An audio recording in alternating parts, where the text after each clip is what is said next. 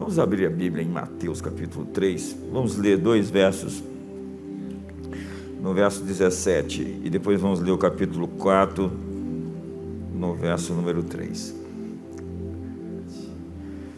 E uma voz dos céus disse: Este é o meu filho amado, em quem tenho o meu prazer, em quem me comprazo, de quem me agrado.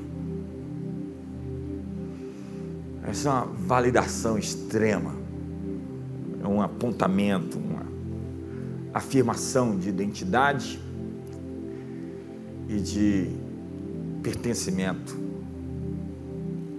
Que texto! Passa-se um momento, a próxima etapa, o próximo quadro. Se fosse uma novela, seria a próxima cena está lá em capítulo 4, verso 3, que diz assim: O tentador chegou-se a ele e disse: Se tu és o filho de Deus, manda que essas pedras se transformem em pães. Que incrível. Diga comigo, eu sou grandemente abençoado, altamente favorecido, e profundamente amado. Repita, eu sou grandemente abençoado, altamente favorecido e profundamente amado. Mais uma vez, diga: Eu sou grandemente abençoado, altamente favorecido e profundamente amado. Agora, sem que eu diga nada, repita essas três frases.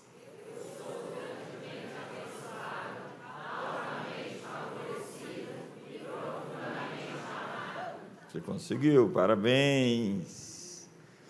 Quem é você da perspectiva de Deus? Qual a sua identidade celestial? Sua identidade está conectada ao seu propósito e você nunca vai cumprir aquilo que você foi chamado para fazer enquanto você não encontrasse consigo e descobrir quem você é. A razão pela qual você nasceu, o seu propósito, é conectado a quem você é. Eu sempre me comportarei do modo como eu me enxergo, como eu me vejo. E a Bíblia diz que existe uma identidade no céu a respeito de você, que você está sentado com Cristo nos lugares celestiais, que você foi transportado do império das trevas para o reino do Filho do seu amor, que você é a sabedoria, a justiça, a redenção de Deus. Há tantas afirmações de quem você se torna em Cristo quando você o recebe como Senhor, como Salvador e nasce de novo. Olhe para o irmão do seu lado e pergunta: quem é você? Você tem até um novo nome, diz a Bíblia lá em Apocalipse, que ninguém sabe senão você e ele, um novo nome. Então, uma das grandes chaves da vida é se concentrar em quem você se torna, na sua nova natureza. Quem está em Cristo, nova criatura é, tudo se fez novo, as coisas velhas ficaram para trás. E expor, pôr para fora quem você é. Como eu disse, tem muita gente pedrada, parece coisa, está presa dentro de si, não consegue se desenvolver.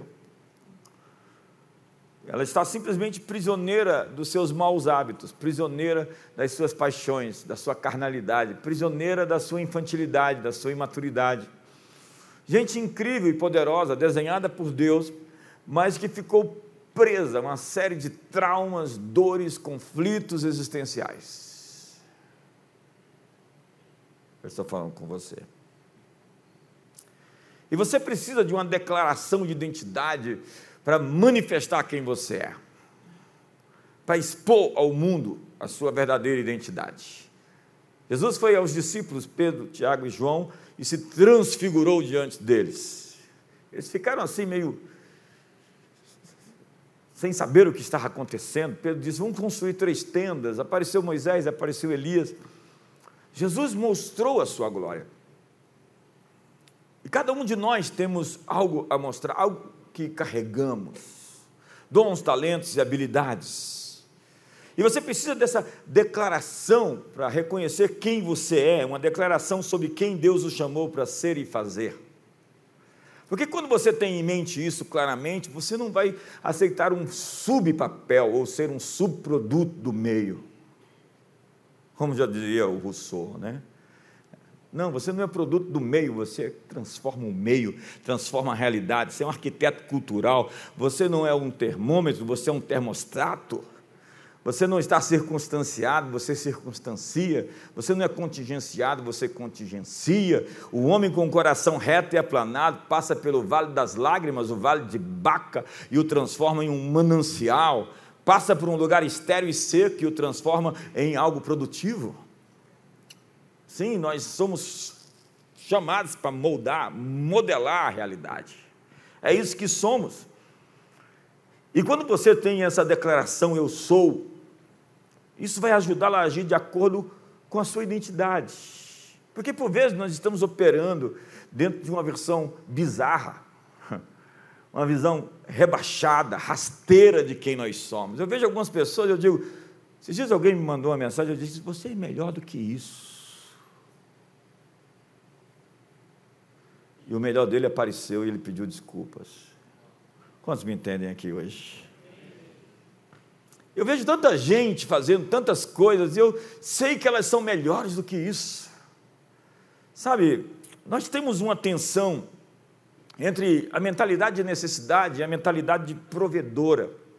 Muitas pessoas vivem como mendigas, elas estão atrás de que alguém as supra, que alguém dê algo a elas. Elas têm essa mentalidade de que elas precisam ganhar algo de alguém. Há outras que têm a mentalidade de que elas são doadoras, estão prontas a abençoar, a ser fonte e canal para que as outras pessoas sejam abençoadas. São dois mindsets. Há pessoas que vivem assim, esperando algo de alguém. E há pessoas que sabem que Deus os encheu de algo para dar ao mundo. Quantos estão me entendendo aqui hoje? Me ajuda. Então diga, eu sou grandemente abençoado. Este é o seu primeiro eu sou. Diga, eu sou grandemente abençoado. Olha para o irmão do seu lado, imposta a voz, corrige os seus ombros, aí diga: Eu sou grandemente abençoado.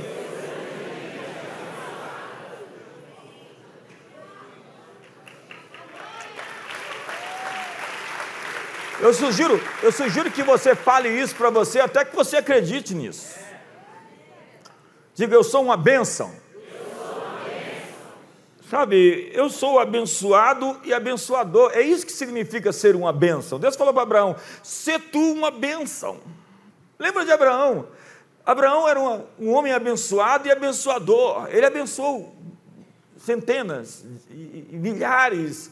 E até hoje abençoa. A Bíblia fala sobre a bênção de Abraão, que em Abraão serão abençoadas todas as famílias da terra. Imagina que Deus abençoou o homem para abençoar todas as famílias da terra. Então você foi chamado para abençoar muita gente ao seu redor, para ser canal, para, ser, para criar ecossistemas, para promover, para levantar. É isso que um líder faz, ele levanta as pessoas. É isso que um líder faz, ele diz às pessoas quem elas são. Dr. Maios dizia que o chamado de Jesus para o mundo foi dizer às pessoas quem elas eram. Então diga às pessoas quem elas são. Nós temos profetas por aí tão malucos que dizem às pessoas o que elas não são. E o chamado de um líder é afirmar a identidade das pessoas, o chamado de um pai e de uma, de uma mãe é reforçar a identidade dos seus filhos. Então, se o menino ali parece dizendo que não é aquilo que nasceu, você diz: Não, meu filho, vamos ensinar você quem você é. E há maneiras, modos de fazer isso de maneira efetiva. Você quer ser como Jesus? Ele sempre tem uma resposta às demandas que surgiram. Ele sempre estava no controle do ambiente, ele acalmou as tempestades, ele calou os ventos, ele multiplicou pães e peixes, ele transformou água em vinho, ele ressuscitou os mortos e depois ele mesmo ressuscitou dos mortos. Ele sempre tem uma provisão para a necessidade, ele sempre tem ordem no meio do caos. Se tu uma bênção. Diga, eu sou uma bênção. Não, não, não. Fale isso com um sorriso no rosto. Diga, eu sou uma bênção.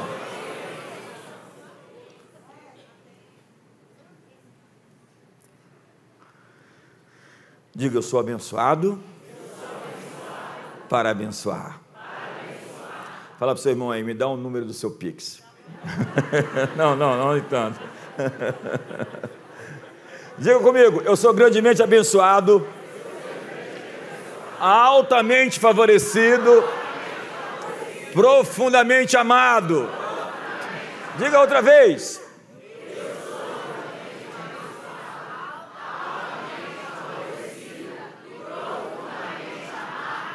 Sabe, afirmar quem você é, é desmanchar o engano que se diz a respeito de você. Quando você tem essa identidade, alguém diz que você não é isso tudo. Então você tem isso tão arraigado, tão profundo, tão enraizado dentro de você, que você nem se importa. Mas quando você vive uma crise de identidade, qualquer pessoa tira seu chão. Porque ela faz uma afirmação que é uma inverdade contra você e você entra em crise. Mas quando você sabe quem você é, você não tem medo de cara feia. Me ajuda aí.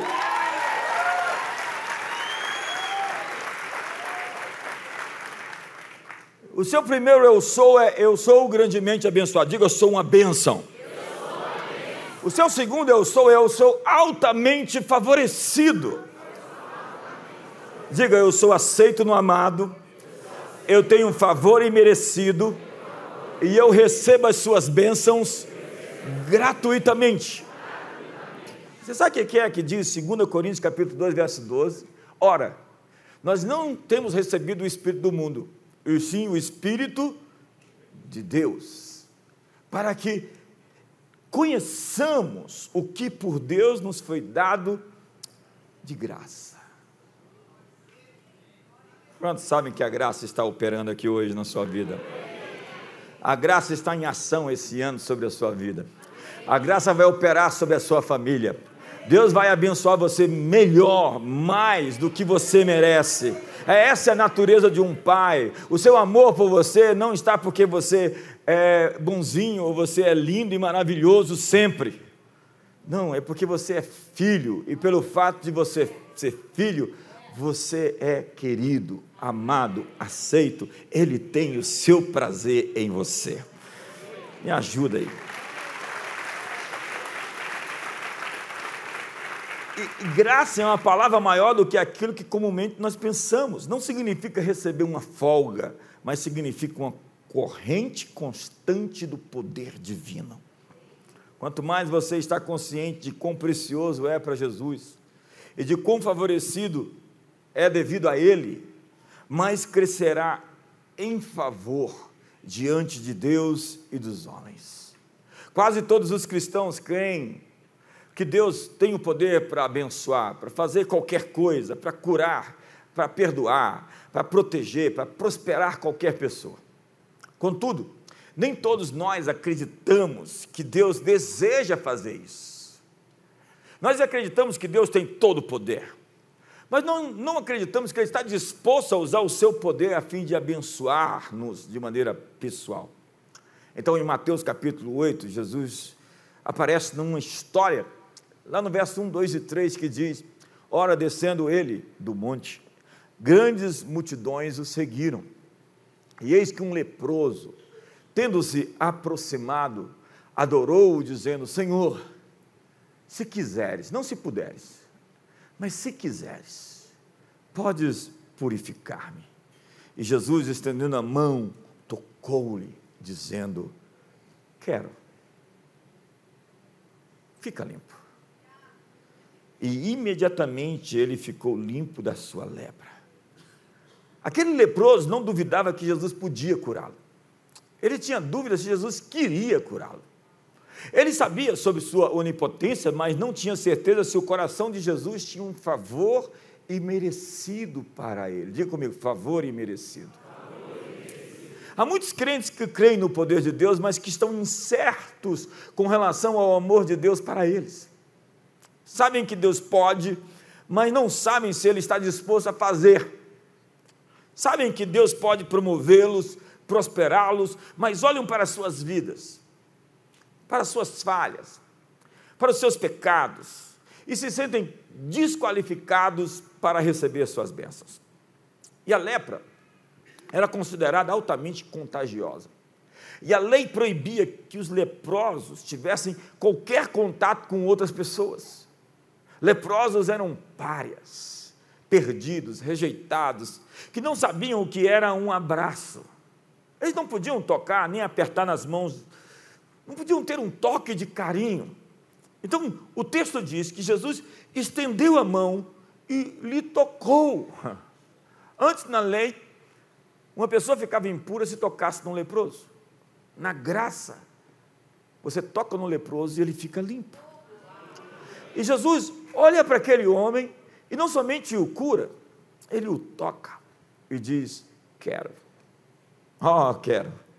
Ele o tocou com ternura. Imagine alguém que não tinha sido abraçado por anos.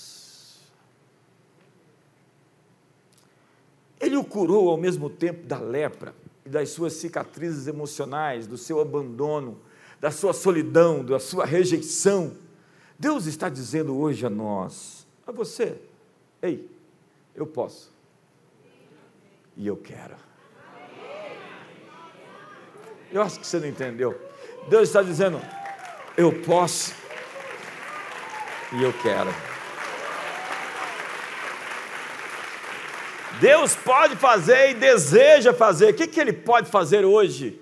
O que, que Ele quer fazer? Diga comigo, eu sou grandemente abençoado, altamente favorecido e profundamente amado.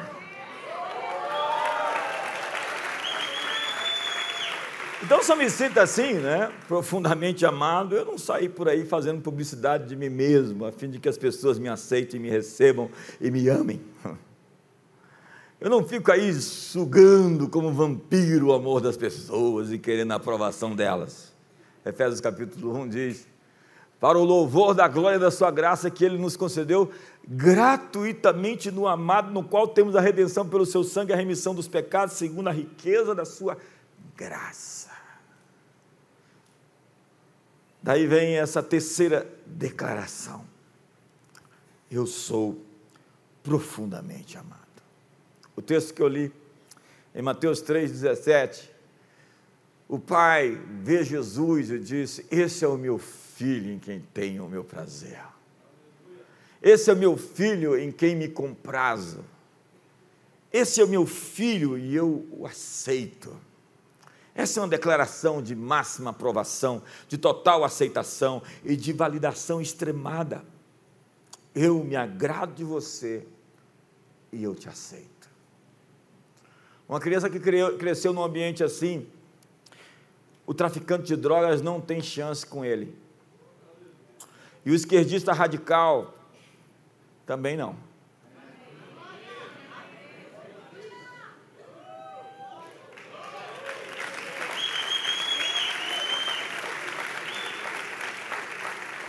Casamento perfeito da apostasia é orfandade mais Universidade Federal.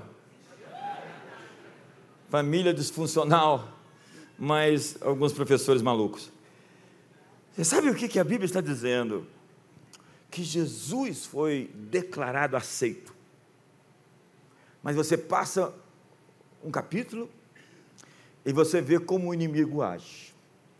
Ele chega no verso 3 e coloca na base uma dúvida: se tu és o filho de Deus, faz uma mágica, transforma a natureza das coisas, modifica a essência daquilo que foi feito para se parecer ou para ser diferente. A tentação é uma dúvida sobre ser filho amado de Deus. Alguns acreditam que são filhos, mas como não obtiveram um referencial de amor de seus pais, mesmo sendo filho, não significa que é amado. A tentação é duvidar de que nós somos amados. Como lhe é característico, o inimigo suprime uma palavra. Ele não faz menção de que Jesus é um filho amado. Deus acabara de dizer: Você é o meu filho, eu tenho o meu prazer em você. E ele vem questionar se tu és um filho de Deus. E ao nos tentar, ele tenta nos colocar contra Deus, contra a família, contra os amigos. Essa é a natureza do diabolos. Seu modo operantes é dividir.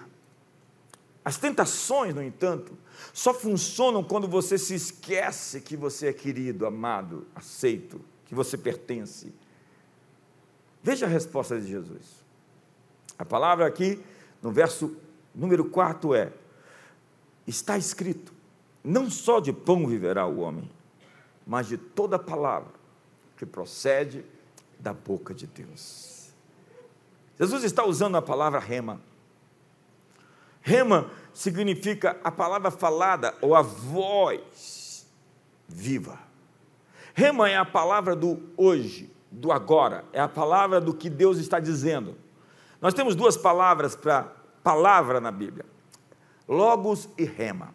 Logos é a palavra escrita, mas Rema é a palavra da boca de Deus, é o que Deus está dizendo hoje.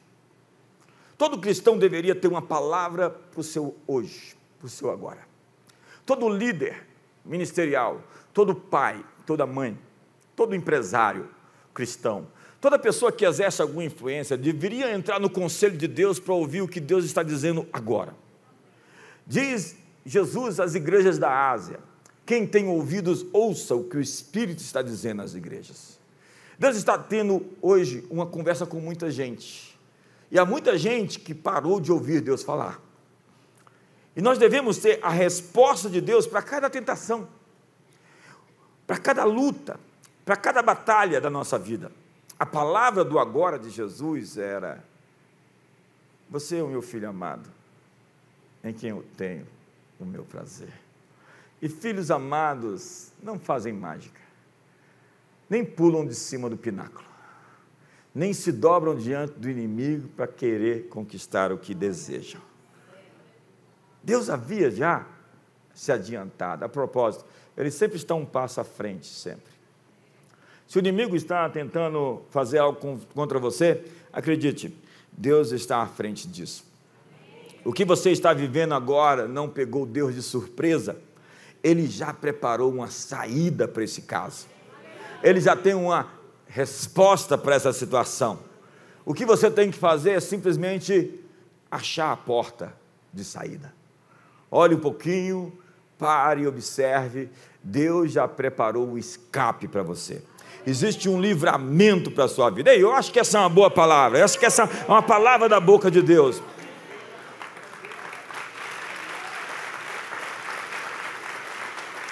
Outra coisa, não só de pão viverá o homem, mas das palavras da boca de Deus. As suas palavras então são alimento. Quando você tem consciência que é filho amado e altamente favorecido, você terá uma expectativa confiante do bem, de uma conspiração acontecendo em seu favor, de que tudo está convergindo para um plano extraordinário. Ao invés de ficar com esses presságios, tem gente que tem dons demoníacos. Elas ainda chamam isso de dons espirituais, acredite. Elas ficam oprimidas e elas são opressoras elas sonham só coisa ruim a noite toda. E depois liga para você e fala: sonhei com você. Essa pessoa tem uma guarda espiritual aberta. Por algum motivo, ela é oprimida. Ela precisa de uma libertação. Ela precisa de um desligamento ela precisa fechar aqui o terceiro olho da testa, que ela tem aqui um triângulo com o um olho no meio, porque ela vê vultos, ela tem encontros demoníacos, ela tem muitos pesadelos e ela precisa de uma libertação. Jesus nos ama, apesar dos nossos pecados. Ele revelou o pecado da mulher samaritana, não para a envergonhar, mas para dizer a ela que, apesar de saber da história dela, ele ainda assim estava interessado nela. Ei, olhe para mim. Deus conhece você e, apesar de você, continua interessado em você e mesmo assim está te dizendo: Eu te amo. Porque Ele não está vendo você como você está hoje, mas como Ele vai fazer você ficar daqui a pouco. E daqui a pouco é uns 10 anos. Diga comigo, eu sou profundamente abençoado. Altamente favorecido. Olha para o seu irmão, ver se ele está falando. Se ele não estiver falando, levanta e muda de lugar. E diga, profundamente amado. Então você não está mais pisando no solo da condenação. Não está mais agora vivendo sob a acusação, você está no solo do favor. E esse segundo semestre para você é uma travessia para um tempo novo de graça e de favor. Deus tem uma palavra para a nação brasileira. O que o Espírito está dizendo às igrejas? É hora de uma nova palavra para uma nova temporada. Algo enorme está acontecendo na terra e muitos abalos estão ligados a essa coisa nova.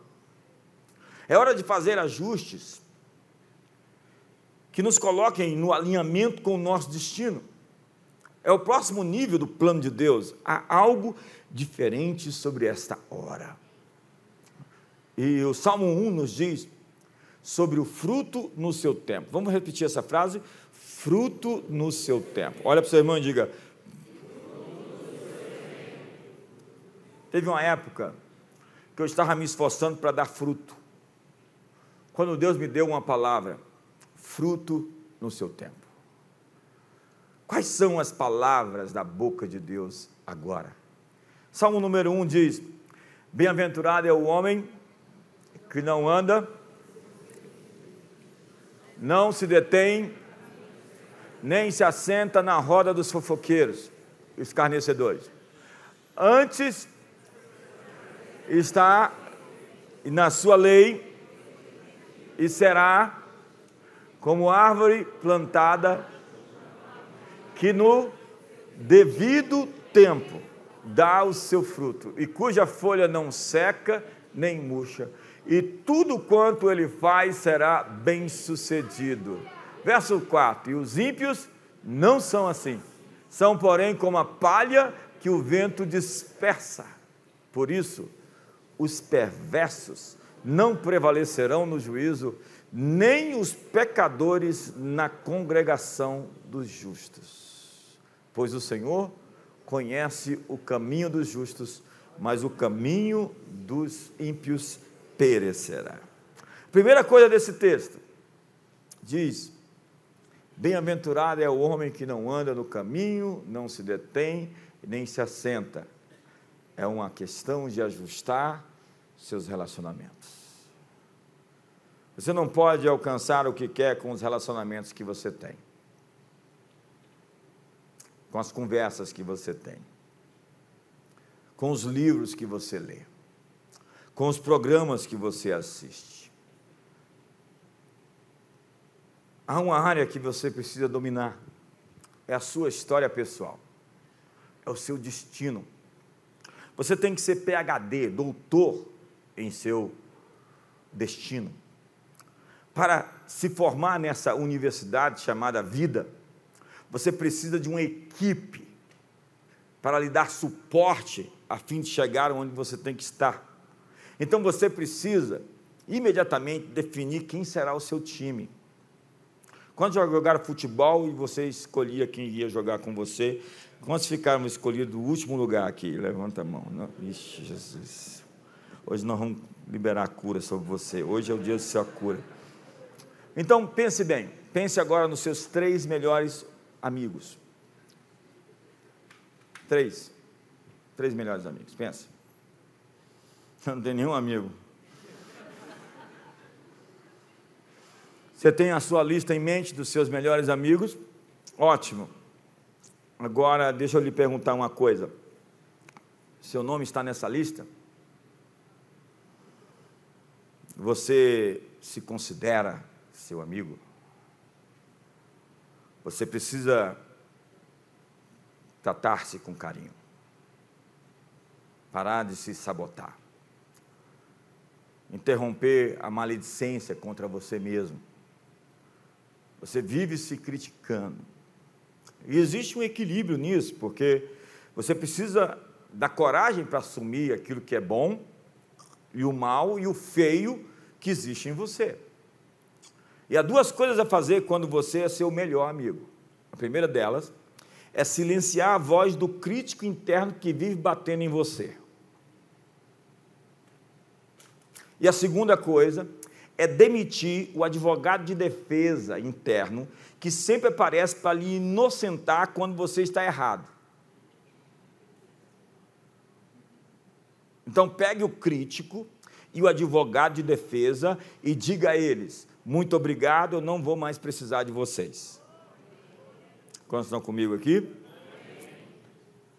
Nesse caso, nós precisamos de dois novos amigos: da graça e da verdade. A graça nos dá a capacidade de dar um desconto para nós mesmos e para os outros. E quando eu falo desconto, eu não falo de liquidação. A verdade nos dá uma visão do que nós temos que mudar e o que temos que fazer com cada relacionamento. Diga comigo, eu sou, eu sou amigo, amigo, do meu eu melhor. Outra vez, eu sou amigo do meu eu melhor. Porque você tem um eu extraordinário e você tem um sub-eu. A Caroline Leaf escreveu um extraordinário livro dizendo o seu perfeito você. Aquele seu você que Deus desenhou, que Deus pintou e que Deus projetou. Mas no caminho você pode ser avariado, machucado, ferido e viver uma vida sangrando cheio de traumas e de cadeias, cheio de medo, e cheio de críticas, cheio de ódio, cheio de ressentimento. Em momentos de decisões importantes, você precisa fazer a pergunta de um milhão de dólares para si mesmo: Como a pessoa que eu mais quero ser vai lidar com isso? Então, é preciso lidar com a pessoa que eu não quero ser e eu vou chamar esse ente de meu pequeno eu. Meu pequeno eu. Deixa eu explicar isso. Narrativas estão sendo ensinadas todos os dias nas escolas e na mídia por ativistas políticos que visam fazer as pessoas se sentirem vítimas. E quando ser vítima tem benefício, as pessoas aderem ao vitimismo. Isso alimenta o ressentimento contra as pessoas. Se eles são vítimas, então alguém é responsável pelas coisas erradas que aconteceram na minha vida. Se outra pessoa é culpada pelos meus problemas, eu tenho uma justificativa para viver com raiva e ressentido. Então, eu preciso de um político eleito que vai lidar com essa injustiça. Então, a esquerda política hoje manipula e expande o status de vitimização para manter as pessoas nessa condição. E se acabarem as vítimas, acabou o emprego deles.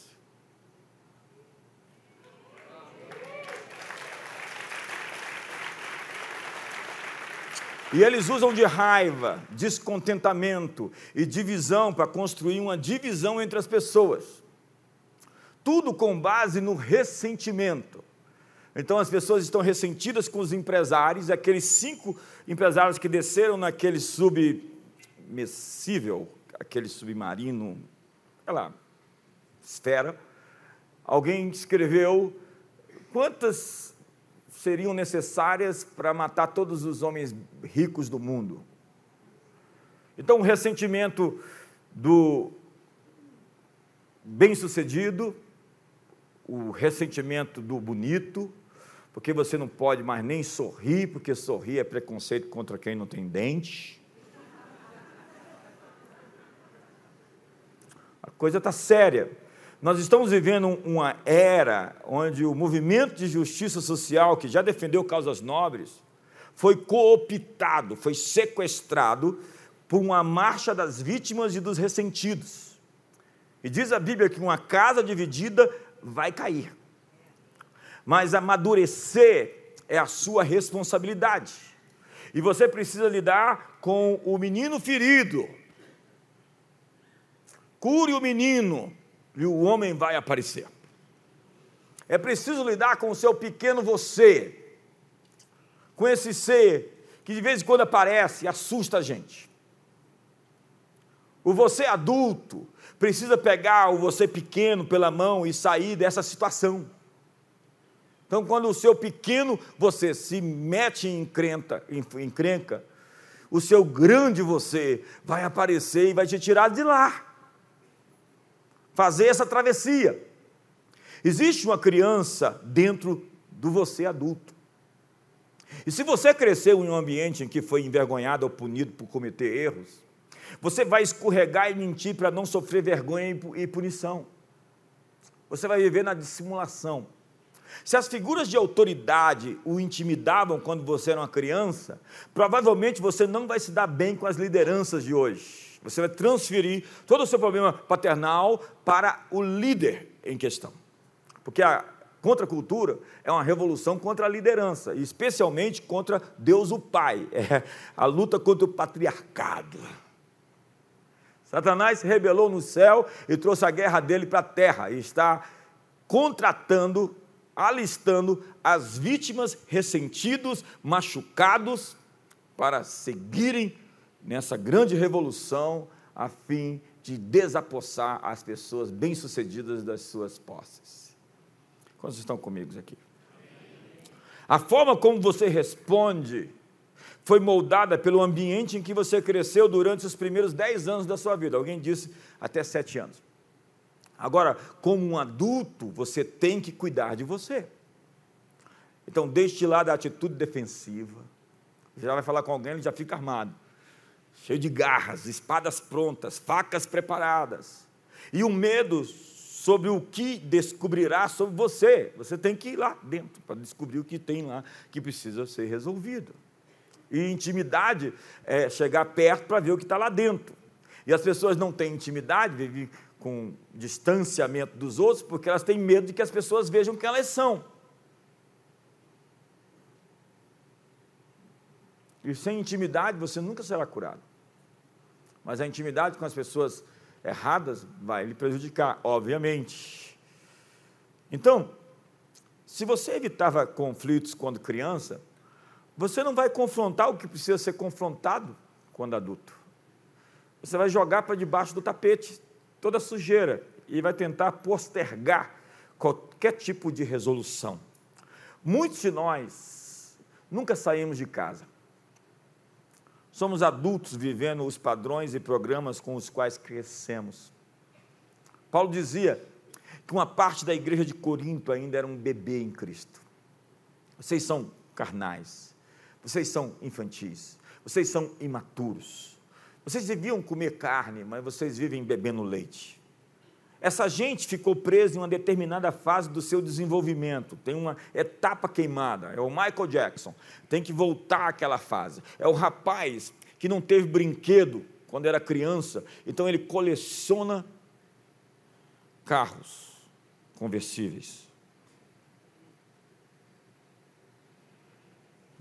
Relógios.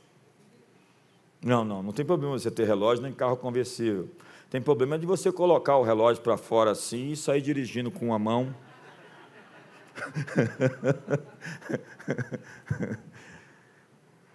Dá um sorriso amarelo aí para o irmão do lado. Gente preso, menino preso dentro do homem. Eu vejo para velhos, velhos com atitude de, de criança. É incrível como tem pessoas presas foram amarradas em uma dor não resolvida, em uma situação que não foi desenvolvida. Sua versão adulta precisa dar a Deus a criança. Alguns estão presos em uma experiência ruim da igreja. Não chora, não. A idade natural não é uma única linha do tempo da maturidade. Você pode ser uma criança espiritual por toda uma vida adulta. Em muitas culturas, nós temos rituais de passagem. Casamentos, aniversários, funerais, são rituais que marcam as demarcações das transições da vida. Nossa cultura carece de alguns desses ritos de passagem para a idade adulta.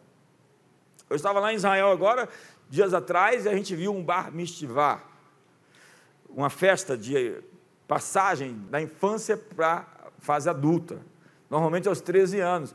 Agora se diz que a criança é responsável pelos seus atos, o que ela fizer, ela vai ter que dar conta, porque quanto mais você cresce, mais responsabilidade você tem. Mas há muita gente que resolveu ficar na infância, porque na infância você não tem responsabilidade. E como eu não posso voltar a ser uma criança, eu vou ser uma vítima. Me trate como uma vítima. Não me dê a responsabilidade daquilo que eu estou fazendo. Então agora você não precisa mais passar de ano. Você não precisa mais, você não pode mais ter melhor amigo. Porque melhor amigo é preconceito contra quem não tem amigo. Eu brinquei esses dias, esses dias não, 10 anos atrás, falei, olha, daqui a pouco vão dizer que o, o bolo da nega maluca vai ser o bolo afrodescendente com distúrbios psiquiátricos. Acredito, já apareceu agora na padaria lá em São Paulo. Diga para o seu irmão, que tempos. Então, nem sempre nós saímos totalmente de casa e assumimos papéis de adultos. E assumimos responsabilidade. Ei, moço, vai trabalhar para sair do fundo da carra do seu pai e da sua mãe, dar uma vida para sua esposa. Não tem ninguém nessa condição aqui. Mas na internet tem, eu acho. Nós temos uma geração que não quer sair de casa, ou que sai rebelado, da pior forma.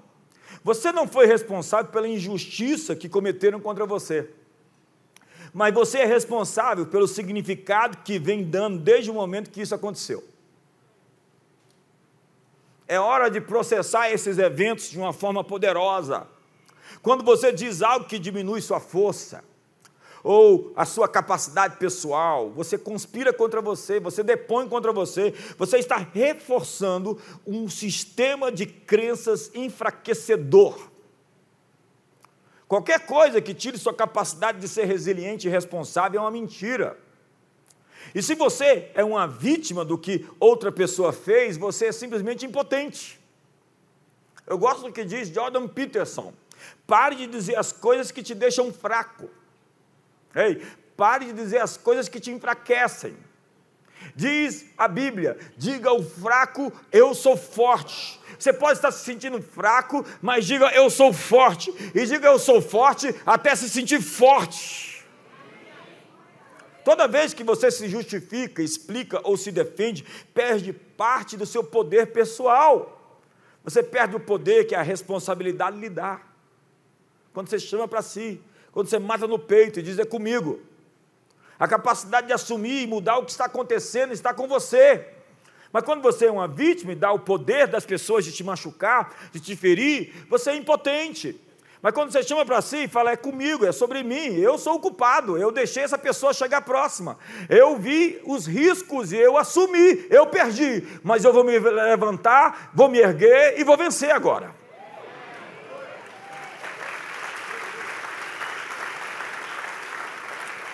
Meu marido me traiu, você casou com ele, a escolha foi de quem? Então não vem aqui me dizer, eu tenho que casar com ele ou com ela, eu não vou te dizer.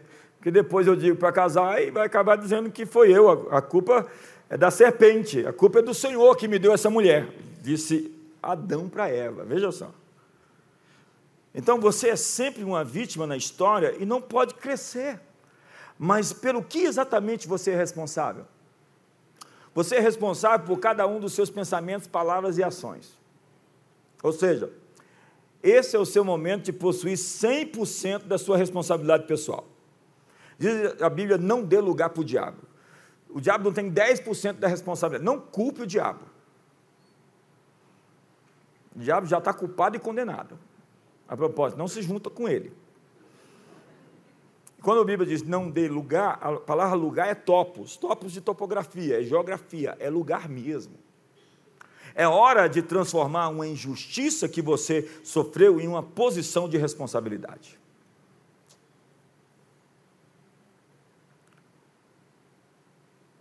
Mas alguém me deixou, você contratou essa pessoa, fez uma amizade, saiu com ela. Que escolhas você fez que agora faria de forma diferente pelo benefício da retrospectiva?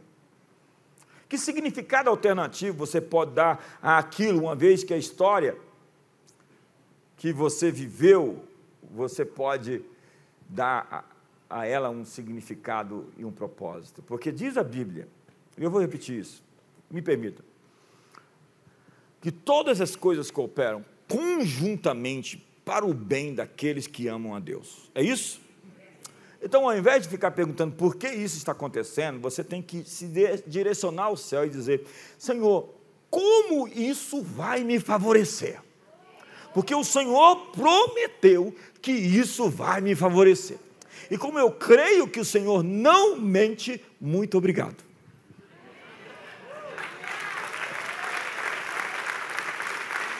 Então diga comigo, eu sou grandemente abençoado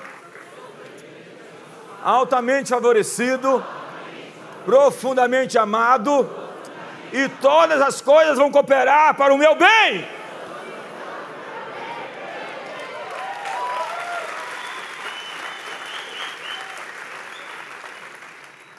A segunda coisa desse salmo, não se preocupe que eu não vou pegar uma hora e meia hoje. Estou até tentado depois dessa introdução. Antes o seu prazer está na sua lei, na sua lei medita dia e noite. Está falando sobre pensar, conversar consigo. O nome disso é autoministração. Você tem que ser ministro de si mesmo.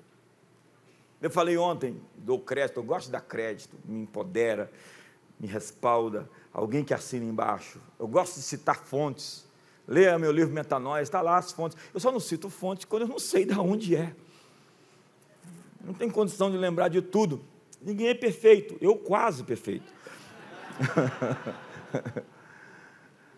John Maxwell, eu ouvi ele esses dias, e ele falou sobre os três pontos da transformação, que são seis fotografias. A primeira delas é uma selfie. Eu me fotografo. Um, essa foto, sou eu. Um líder se governa um líder se lidera. Ou então ele não é líder e não deve ser seguido. Não siga um líder perdido. Não siga um líder que não controla seus hormônios. Não siga um líder que não se governa. Primeira foto da transformação é. Tira uma selfie aí. Diga eu. A segunda foto é parceria sucesso ou grandeza é uma grande palavra para uma pessoa sozinha. Então nós precisamos de conexões. O sucesso de um homem tem a ver com seus relacionamentos. Nós precisamos de conexões com as pessoas certas. Eu gosto do que diz o autor de Quando as Gigantes Caem, Jim Collins. As pessoas dizem que as pessoas são o nosso maior bem, nossa maior posse, nosso maior ativo. Ele diz errado. As pessoas certas são o nosso maior ativo. Então esteja conectado, faça conexões com pessoas que vão levar você onde você tem que estar. É preciso parcerias. Então pegue na mão do seu irmão, a segunda fotografia é mãos dadas. A terceira fotografia é uma escada. Um líder segura a escada para que outros subam. Um líder sempre leva as pessoas até onde ele foi, mas nunca pode levar as pessoas até onde ele não foi. Por isso, cuidado com esse pessoal que fica vendendo aí na internet. Tem gente que vende qualquer coisa, ele é só um vendedor. O conteúdo é raso, mas ele é bom de marketing. E tem os idiotas que compram qualquer coisa por 10 mil reais.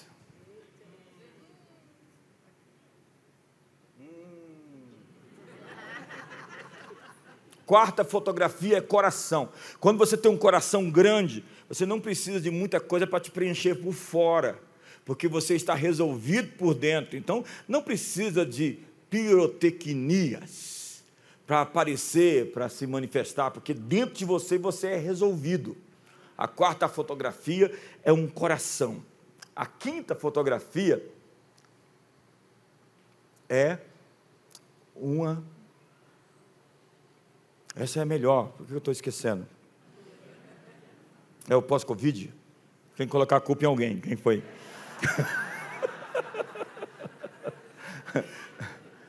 Eu sei que a sexta é uma ponte. Qual que é a quinta, meu Deus? Eu falei, hã? É a mesa, obrigado, irmão. Você lembrou? Porque é na mesa que as pessoas se revelam. Jesus partiu o pão lá em Emaús e as pessoas o reconheceram quando ele partiu o pão. Judas se revelou na mesa. Vai comer com alguém e você vai descobrir a alma dessa pessoa. Comer com alguém é um ato de intimidade profunda. Tanto que a Bíblia diz para você não comer com alguém que você sabe que vive no erro se chamando cristão. Alguém que se define como crente e que vive no pecado não é alguém para você ter intimidade que uma refeição traz. Jesus disse: Eu estou à porta e bato, se alguém abrir a porta, eu entrarei e serei com ele e comigo. A mesa é um lugar de poder, e a mesa é um lugar de conhecimento, de experiência e de manifestação. E o que um líder, um liderado quer de um líder? Três coisas. A primeira coisa é: você tem habilidade, você consegue me ajudar? A segunda coisa é: você tem empatia, você se importa comigo? A terceira coisa é: eu posso confiar em você? Você tem caráter? As três coisas, vamos lá?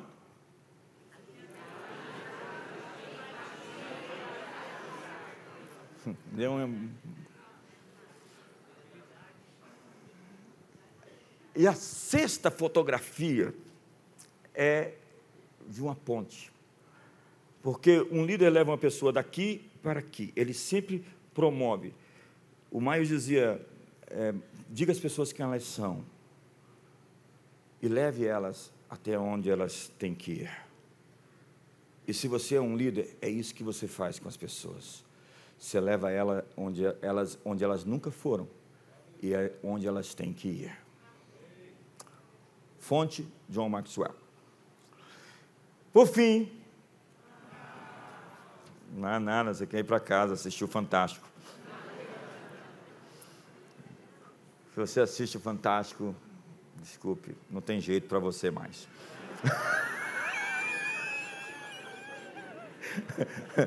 Eu.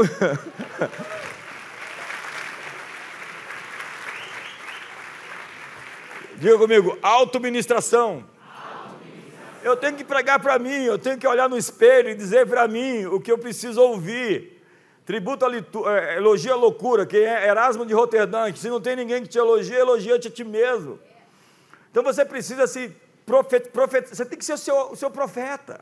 Então você pega a Bíblia, diz a Bíblia, nela medita dia e noite, quer meditar é conversar com você, é dizer, eu creio que verei a bondade do Senhor na terra dos viventes, eu creio que verei a bondade do Senhor na terra dos viventes, eu creio que verei a bondade do Senhor, na... eu creio que verei a bondade do Senhor, eu creio. Diga o fraco, diga o fraco, diga o fraco. Então, Reinaldo, hoje à noite, quando chegar em casa, abre a porta, leva a esposa para dentro, fecha a porta e diz: Boa noite!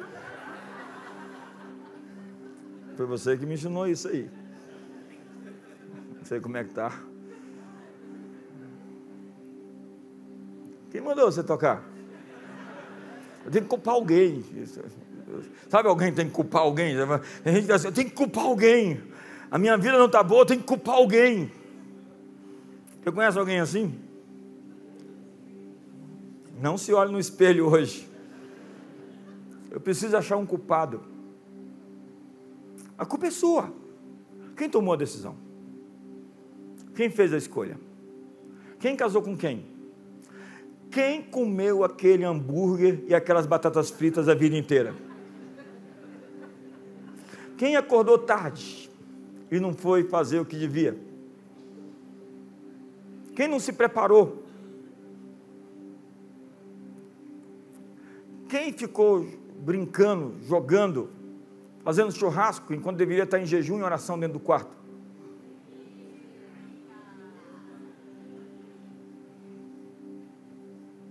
Há 30 anos atrás, o pessoal ficava me chamando de santarrão. Porque eu não tinha relacionamento com eles, não queria conversa com eles, porque eles tinham um, um, um código de ética entre eles muito, muito frouxo, muito descomprometido com coisas mais sérias. E eu escolhi os amigos que eu queria ter. Bill Johnson, John Maxwell, Miles Monroe. Fui ler o livro deles. Eles nem me conheciam, depois todo mundo me conheceu.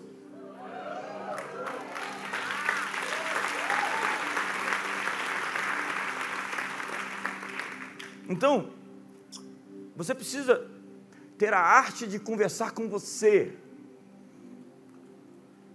Como disse Josué, não cesses de falar do livro dessa lei. Deus falou para ele: não cesse de falar. Ele tem que falar, antes medita nele dia e noite. Então, que Deus me envie, Deus lhe envie a palavra rema, e quando Deus falar com você, você só diz sim. Para de discutir com Deus, para de querer. É, é o jovem rico querendo dar, dar, aula, é a Marta querendo dar aula para Jesus. É incrível, gente que não para de falar. Isso é um ponto cego, sabe? Gente que não para de falar. Você precisa de um amigo Tem gente que você ouve, ouve, ouve e fala, você está certo.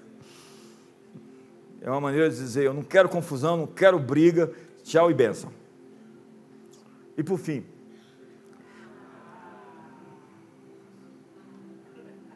é fantástico.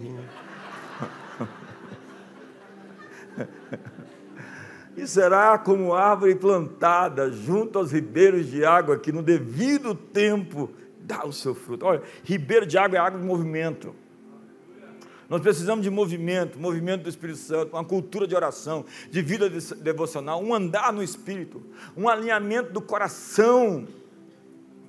Nós dizemos às pessoas: seja íntegro, seja honesto, e nós estamos falando de resultados. Mas Deus não está falando dos frutos que produzimos, mas das nossas raízes, que são responsáveis pelos nossos frutos. Onde estão ligadas, conectadas? Quando nós falamos do fruto do Espírito, tem gente que fala assim: produz amor, paz, alegria, bondade. Como é que você produz algo que você não tem raiz? Um, o fruto do Espírito não pode ser produzido por crente carnal. O fruto do Espírito é resultado de uma vida que cresceu, amadureceu, se desenvolveu, rompeu os nós existenciais, disse adeus para os traumas, perdoou e disse assim: Olha, Chega de me atormentar, eu te libero. A vingança de Deus, se Deus não quiser te vingar também, o problema é seu. Viva em paz, siga seu caminho e deixa de aparecer nos meus sonhos. Quantos estão comigo aqui? Então, se você está andando na graça, os resultados são esses frutos: amor, paz, alegria. Se você está andando na lei, os resultados são obras, e as obras da carne. Obras são resultado do esforço, frutos são resultado de natureza. Natureza é quem eu sou, e quem eu sou vai definir o que eu faço. Eu sou filho de Deus, e eu não transformo pedras em pães, Satanás. Eu vivo da palavra da boca de Deus.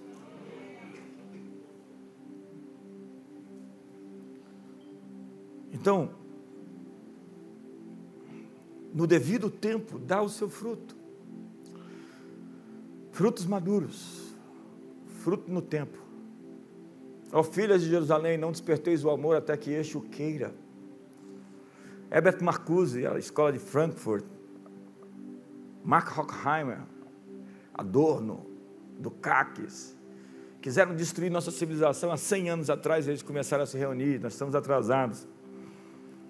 E eles falaram: vamos erotizar as crianças. Vamos fazer com que elas atropelem os protocolos, as fases. E aí nós vemos aquele tanto de menina grávida lá no, no, no, no, programa da Xuxa, e ela celebrando aquelas adolescentes grávidas. O ministro, então, José Serra, vai criticar aquilo e vai ser cancelado. E agora a gente sabe a tragédia que é essas crianças que não puderam estudar, que não tiveram tempo para chegar à maturidade, para desenhar e programar essa maternidade com um homem que estivesse do lado e pudesse dar, reforçar a identidade das crianças. E aí tanta gente agora. Nós somos fruto da revolução sexual. Em 1960, eles começaram a mudar o mundo sexo, drogas e rock and roll. E aquelas pessoas que nasceram estão aí hoje, sem norte, dizendo para nós que nós temos que ir para o abismo com eles. E nós cantávamos aquelas musiquinhas Imagine, imagina no céu, né, aquela utopia de paz. Você vê a música do que foi considerada a música do século XX, Yesterday. Você vê a letra e você fala: Olha que nós estávamos cantando. Eu sou metade do homem que eu era ontem. Eu tenho saudade do ontem. Uma letra de desastre. E a juventude se enfraquecendo, cantando esse tipo de expediente, seguindo falsos modelos, como Kurt Cobain, que se mata, dá um tiro no meio da boca, explode o cérebro e depois 56 jovens faz o mesmo na próxima hora, segundo a revista Rolling Stones.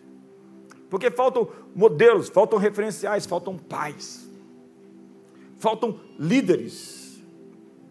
Mas eu realmente acredito que nós estamos para viver uma nova era, de uma dinastia de crentes diferentes. Não são esses crentes com valores com ética tão rasteira, mas essa gente que se impõe, que se valoriza, que se responsabiliza. Uma dinastia de gente poderosa, que sabe que no tempo certo vai dar o seu fruto, e que tem a hora de namorar, que tem a hora de se casar, que tem a hora de prosperar, porque sucesso não é uma coisa que você faz assim, de repente, de uma semana para outra, você, riqueza não é uma coisa que você constrói simplesmente numa geração. A Bíblia diz que quem quer ficar rico muito rápido cai em muitos laços. Daí toda essa tragédia de gente apostando alto, arriscando alto e comprometendo seu maior ativo, que é a sua família. Então há novos frutos de novos negócios novos frutos no ministério, frutos de relacionamentos, de casamentos, de famílias. E é a sua hora de fazer a ponte entre o sonho e a realidade. Uma porta de aumento está chegando, de expansão e de impacto que está se abrindo.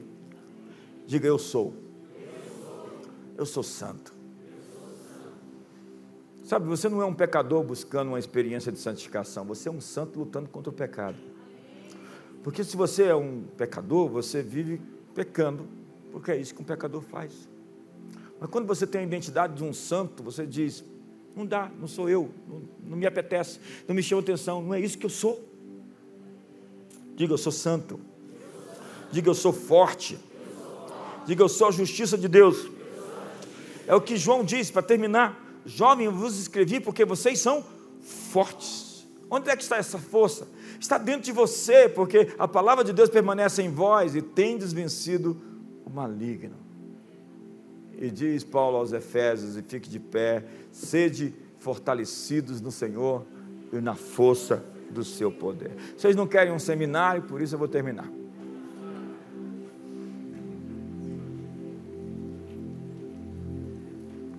Diga quem você é.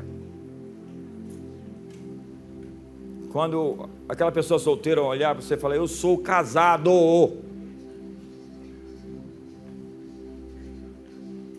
Eu sou comprometido.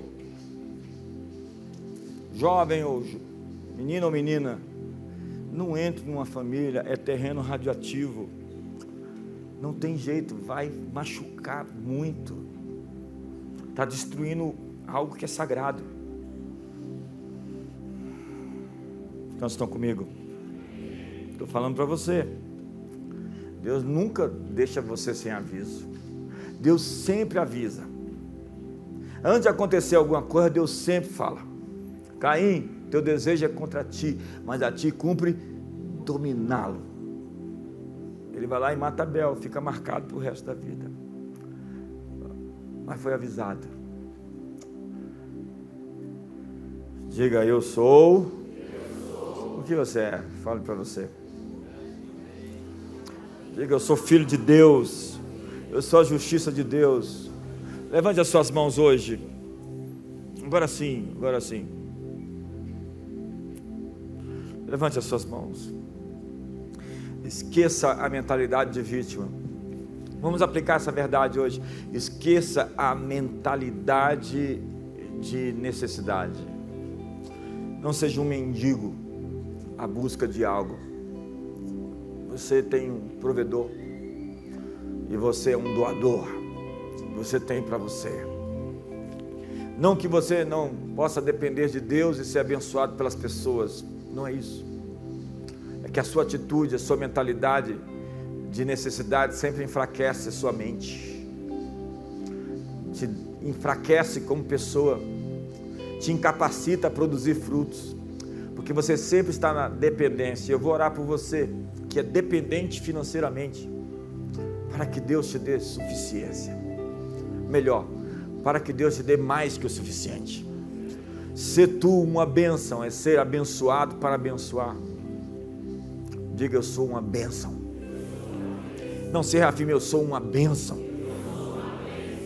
Diga eu sou abençoado e vou abençoar. Diga eu recebo gratuitamente o favor e as bênçãos de Deus. Diga eu sou amado profundamente. Sou aceito. Eu pertenço.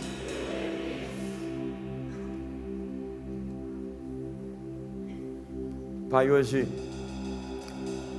nós queremos validar cada uma dessas pessoas como os filhos que o Senhor as fez, como pessoas especiais que foram criadas de maneira singular. E começa a desmontar hoje, Senhor, os véus, os, os impedimentos, as objeções, as fortalezas emocionais e mentais. As, o crítico interior, que sabota internamente, que põe cis, que acredita que Deus pode, que tem uma religião de um Deus poderoso, mas que não tem a intimidade de um filho para acreditar que o pai vai supri-lo, vai cuidar dele. Então entra na crise da meia-idade, entra na ideia de que como vai ser o futuro? O futuro vai ser de acordo com a condução de uma mão invisível, poderosa, que não nos deixou sós e que vai e prometeu que estará conosco todos os dias até a consumação dos séculos. Nunca te deixarei, jamais te abandonarei. Hoje desfaz os nós, a criança ferida, que foi espoliada, que foi injustamente surrada, ferida na sua dignidade, na sua sexualidade que foi exposta publicamente, que sofreu as agruras de um psicopata que chamava de pai ou de mãe, ou de um líder espiritual. Senhor, Espírito Santo, esse lugar é uma enfermaria hoje. Esse lugar é um lugar de cura. Vem, Senhor, tratar nossas feridas. Queremos revelar quem somos, mas enquanto feridos, sangrando, não podemos nos manifestar ser quem somos, porque estamos impotentes, incapazes, porque somos vítimas, porque alguém é culpado pelos nossos desatinos, pelos nossos erros. Senhor, hoje nós assumimos a responsabilidade somos responsáveis pelos nossos pensamentos, atos, pelas nossas palavras. Nós assumimos o controle da nossa própria vida. E contigo desbarataremos exércitos. Contigo saltaremos muralhas. Nós não temos mais palavras de crítica, de ódio de ressentimento, ou que nos desqualificam nós perdoamos. Perdoamos. E encerramos um ciclo. Encerramos conversas. Não tocamos mais em alguns temas. Estamos aqui dizendo que apesar de nos sentir fracos, somos fortes. Apesar de nos sentir às vezes doentes e afligidos e derrotados, somos mais que vencedores em Cristo Jesus. Apesar de nos sentir pecadores, e o nosso passado tentar nos desqualificar, Nós somos a justiça de Deus. Fomos perdoados e quem tentará acusação contra os eleitos de Deus, se é Deus quem os justifica. Justificados pela fé, temos paz com Deus. Hoje estamos abrindo mão das nossas razões, sensos, consensos, conceitos e preconceitos. E estamos dizendo sim à palavra rema. Qual a palavra da tua boca para essa estação? Para você talvez seja, você é minha filha amada e eu tenho meu prazer em você. Sim, você é celebrada você é aceita, você é benquista.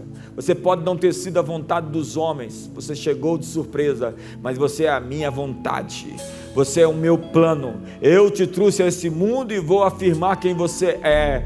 Você é querida, você é bela, você é formosa, você é poderosa, você é maravilhosa, você é a menina dos meus olhos, e eu vou te defender, e vou te proteger, e vou te prosperar, e vou te levar aonde você tem que ir, onde você tem que estar. Você é forte, rapaz. Apesar de ter se sentido tão ultrajado, naquele momento incapaz de se defender, incapaz de se proteger daquele que era mais forte, daquilo que você foi insuficiente naquele momento, mas eu estava ali e estou aqui para te dizer que essa é a sua virada. E aquilo é a plataforma que você vai dar o seu salto e mostrar aos outros o meu poder. Você se sentiu impotente, mas o meu poder está em você para fazer infinitamente mais de tudo quanto você pedir ou pensar. E há uma restituição, um resgate, a redenção para a sua história. Qualquer situação pode ser redimida. Deus está apagando e lidando com memórias, com lembranças, com desastres, com perdas, com sofrimentos. Sim, há um propósito em sua história, uma meta narrativa, algo além das circunstâncias e qualquer coisa, qualquer coisa, vai fazer sentido, vai cooperar para o seu bem. Então creia, espere, porque tudo isso vai convergir para um plano, para um propósito. Simplesmente se renda, simplesmente se entregue. Levante as suas mãos hoje.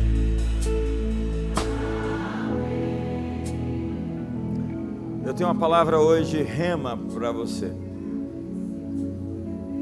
A palavra da boca de Deus. Cada líder tem que buscar uma palavra que Deus está dizendo. A palavra de Deus é a verdade, mas existem textos que saem, que saltam, que se materializam. E a palavra de Deus para você hoje é o tempo no devido, o fruto no devido tempo quero que você ponha a mão no ombro do seu irmão hoje, de dois em dois, de três em três, e você libere a colheita do segundo semestre. A palavra que eu tenho para você é que chegou o tempo de dar fruto, chegou o tempo de vingar, de frutificar, de acontecer, de florescer, de prosperar, de romper.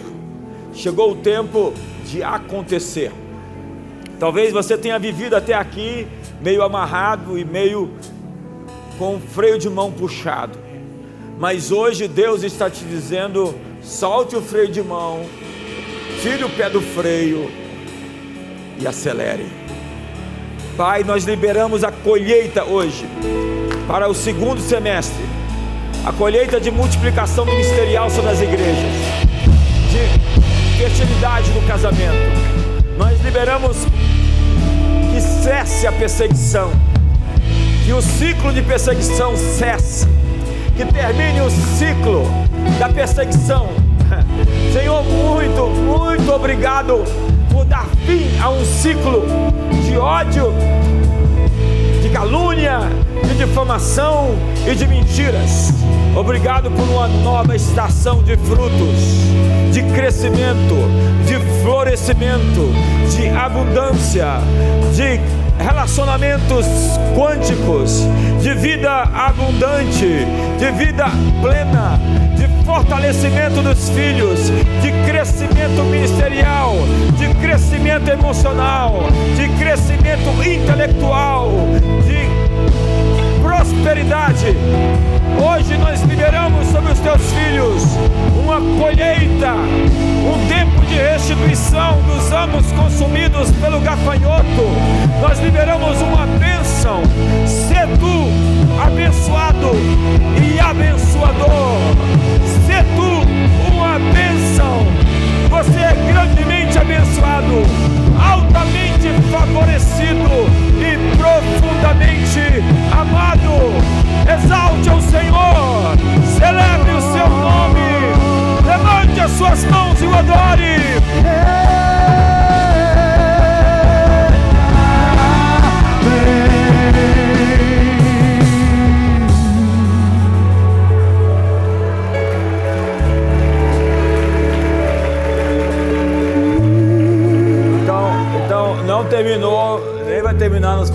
20 anos.